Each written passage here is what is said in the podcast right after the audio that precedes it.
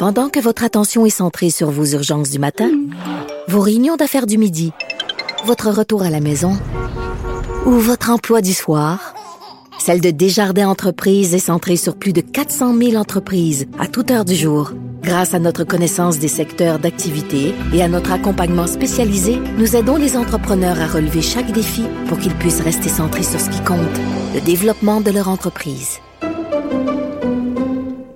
IGA est fier de présenter l'émission À vos affaires. Pour économiser sur votre panier d'épicerie, surveillez les offres et promotions de la circulaire disponible à IGA.net chaque semaine. IGA, vive la bouffe et les bonnes affaires.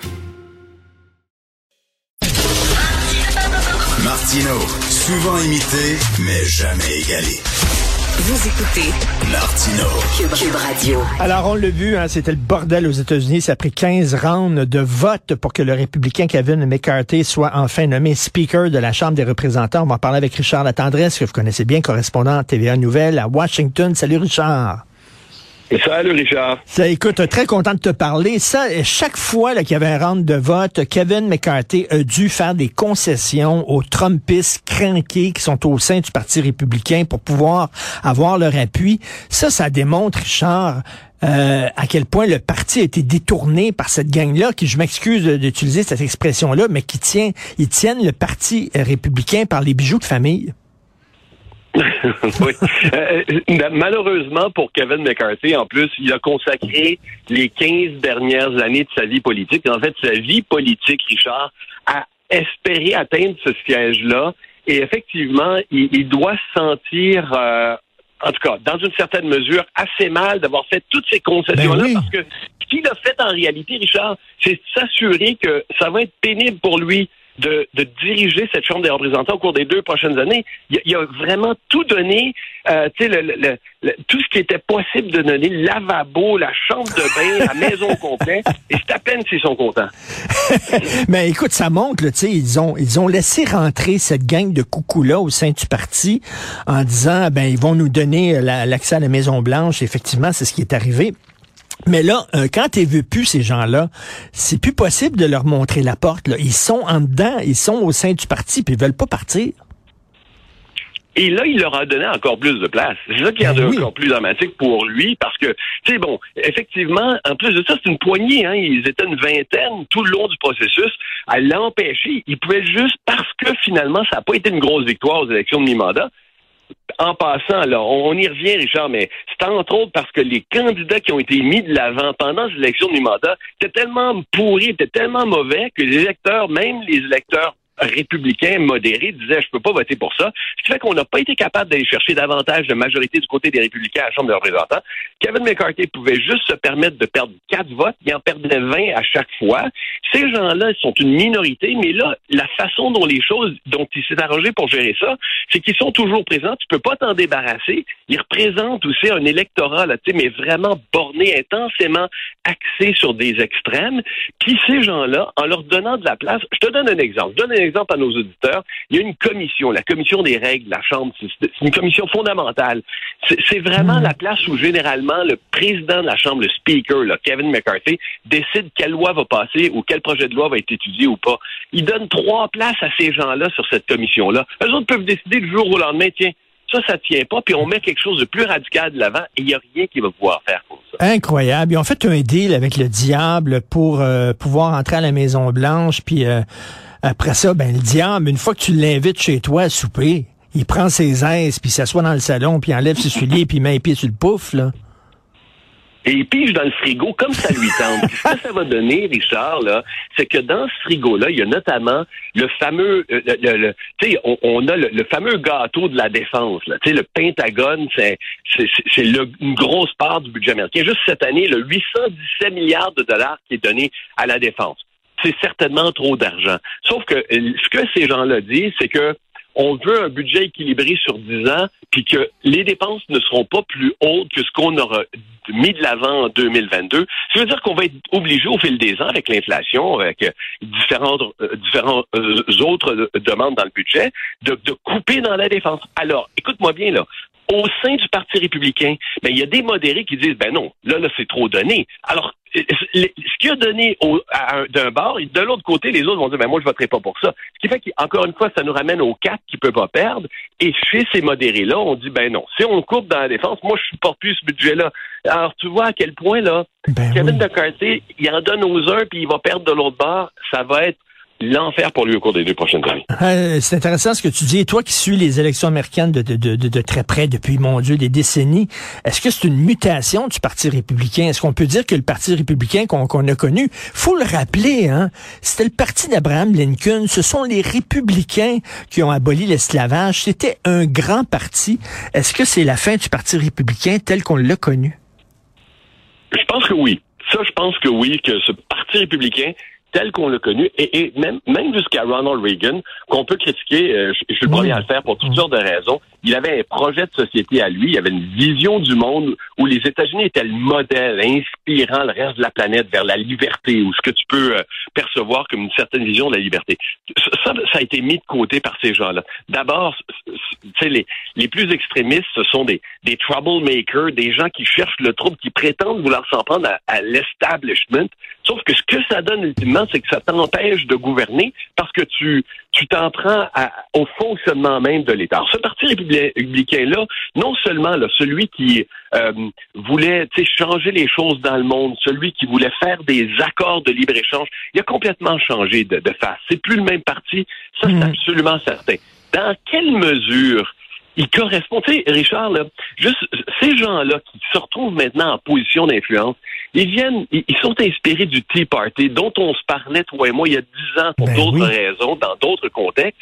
Ce Tea Party-là, c'était des gens, encore une fois, qui remettaient en question des valeurs qu'on pensait classiques au sein du Parti républicain. Là, maintenant, ils sont en position de force. Est-ce que ça correspond à ce que l'électorat populiste, l'électorat, un certain électeur américain qui a été nourri là, à petite cuillère par Trump au cours de sa présidence, veut maintenant ça se peut, mais ça aide pas un pays à, fonctionner bien, surtout un gros pays euh, comme les États-Unis. Ben oui, et la mauvaise nouvelle, c'est bon, toi, quand tu regardes ce qui se passe au Brésil actuellement, tu dois avoir un sentiment déjà vu. Mais ça, ce qui se passe au Brésil, ça va alimenter cette gang-là, ça leur apporte de l'eau à leur moulin en disant, regardez, on n'est pas seul, là. On fait partie d'un mouvement mondial. On est dans la bonne direction. C'est sûr qu'ils vont regarder ça en se disant on avait raison le 6 janvier 2021 de casser les vitres du Parlement, de s'installer, euh, d'installer nos pieds sur le bureau de la présidente de la Chambre à ce moment-là, Nancy Pelosi, puis de casser des affaires autour en s'en prenant aux policiers notamment qui étaient là pour assurer la sécurité. Ils vont se sentir inspirés en disant tu as raison, il y a un mouvement euh, planétaire Mm. de révolte contre les, le- les institutions. Mais encore une fois, Richard, mo- moi, moi, je suis le premier à être prêt à remettre en question. euh, euh, tu sais, je te parlais du budget de la défense, effectivement, c'est beaucoup d'argent. Mettons ça en question. Est-ce que c'est une bonne idée de dire la meilleure façon de le faire, c'est en pétant des vitres et en Mm. s'assurant qu'il y a personne qui puisse fonctionner dans ça? Pas sûr. En, en passant, tu parles du Brésil, c'est intéressant de voir Biden, les démocrates qui ont dénoncé ce qui se faisait de, de ce côté-là. Pas un mot chez les républicains. Pas un mot chez Mm. le leadership républicain à l'égard de ce qui se passe au Brésil. Ils ont, pardonne-moi l'expression, la chienne de se mettre à dos leurs propres électeurs. C'est incroyable. Ces élus-là qui ont- bloqué McCarthy pendant, pendant toute une semaine. Donc, c'est inquiétant pour la démocratie parce qu'on a beau, tu sais, t'as t'as beau être contre le gouvernement, puis effectivement, le Parti démocrate a trop oublié euh, Joe Sixpack pendant de nombreuses années. On parlait pas aux petits euh, Américains moyens qui travaillaient dans une shop, qui a perdu sa job, puis tout ça, ça, on comprend ça. Mais de là à prendre d'assaut les institutions démocratiques, il y, a y a un bout, là. Ben, c'est l'alternative. C'est quoi l'alternative? Tu veux dire, on, on- il il faut quand même, on, on est pris pour vivre des millions, des dizaines de millions entre nous. Si on le premier qui décide de dire, moi, ça fait pas mon affaire, puis je vais casser des vitres, puis je vais empêcher le système de fonctionner, parce que c'est ce que, un peu ce que ces gens-là disent. Tu sais, parmi les concessions que McCarthy a dû faire à ces extrémistes-là, ces radicaux-là, c'est cette fameuse modification d'une motion qu'on appelle ici la motion pour quitter le siège. C'est-à-dire que maintenant, un seul élu peut se lever en disant, Hum, moi, je l'aime pas le président, je veux qu'on le change, je veux qu'on ait un vote. Puis comme il peut juste en perdre quatre, il, ça- il peut, dans le temps de le dire, dans un mois, ça pourrait être fini pour McCarthy. Un seul gars ou une seule femme peut se lever pour demander ça. Ça fait en sorte que tu crées un chaos, une instabilité. Puis encore une fois, tu peux dire, OK, euh, euh, la, la- la démocratie, moi, je la remets en question, sauf que l'alternative, c'est qui, là? Tu veux dire, on va pas s'élire un roi, puis après ça, on va fermer nos gueules par rapport à tout ça. Écoute, c'est vraiment très inquiétant ce qui se passe dans ce pays-là. Et euh, en terminant, euh, CNN, moi, ça me bouleversé. CNN qui a sorti là, que la première cause de décès chez les enfants américains, c'est-à-dire les mineurs de, de 17 ans et moins, ce- c'est la mort par arme à feu. C'est la première cause de décès chez les jeunes aux États-Unis. Richard, c'est devenu, là, on en appelle, on, on décrit ça comme un, un problème de santé publique fondamental. Avant ça, il, y y a longtemps, là, quand toi et moi on était jeunes, c'était les les maladies, les- les- la première cause de décès chez les enfants, chez les moins de 17 ans. Après ça, vu que l'auto s'est installé partout dans les- toutes les communautés, les accidents d'auto étaient là. Mais là, maintenant, effectivement, juste pour 2021, ici aux États-Unis, 3500 enfants qui ont été tués par balle l'année dernière. Juste pour te donner une idée, là, ça ça n'a pas arrêté de monter au cours des 20 dernières années. On est rendu, je lisais les, les, les chiffres, moi, au cours des derniers jours, des, des, des CDC, la, la, la Santé Canada euh, aux États-Unis, là. 38 000 enfants tués au cours des 20 dernières années. C'est quand même incroyable, des enfants. Samedi, ici à Washington, euh, Richard, il y a un jeune de 13 ans qui a été abattu, tué par balle par un gars qui le voyait casser des vitres puis voler des affaires dans une auto. OK, c'est un crime. Mais de là sortir un gun, ce jeune-là n'avait pas d'arme. Sortir un gun, bang, je le descends pour euh, empêcher qu'il vole dans des autos. C'est ça le réflexe maintenant. Il y avait 13 ans. Alors, tu vois, c'est quand on parle, et, et, et, et juste un, un clin d'œil, Richard, là, tu sais, c'est une société aussi qui est toujours marquée sur des lignes raciales.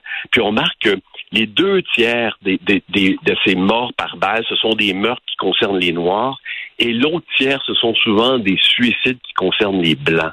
Tu vois, il y a, il y a Mm, encore mm. un déséquilibre de ce côté-là qui persiste. J'ai l'impression, et tu dois avoir cette impression-là, de, de, de quelqu'un qu'on aime bien qui est malade. Parce qu'on aime la société américaine. Elle est capable du, du, du meilleur comme du pire, mais elle est très malade. On en parle souvent, Richard, toi et moi. Je suis tellement d'accord avec toi parce que je vis ici depuis 17 Mm. ans. J'aime les Américains, j'aime les États-Unis. C'est une société dynamique. Ce sont des gens qui sont fondamentalement accueillants et gentils. Mais c'est vrai que c'est une société malade. C'est une société qui a des problèmes. Ça nous ramène à, tu sais, dès qu'on est plus euh, que deux, on est une bande de cons. Là, mais c'est un peu ça, malheureusement. Ensemble, là, ils sont pas capables de s'entendre puis ils dégénèrent. C'est dommage parce que j'aime tellement cette société-là. Mm. Tout à fait. Et, euh, ça paraît que tu l'aimes dans tes reportages. Et euh, continue ta bonne job, Richard La Tendresse. Merci beaucoup. Bonne année. À la, à la prochaine et bonne année, Richard. Merci, salut.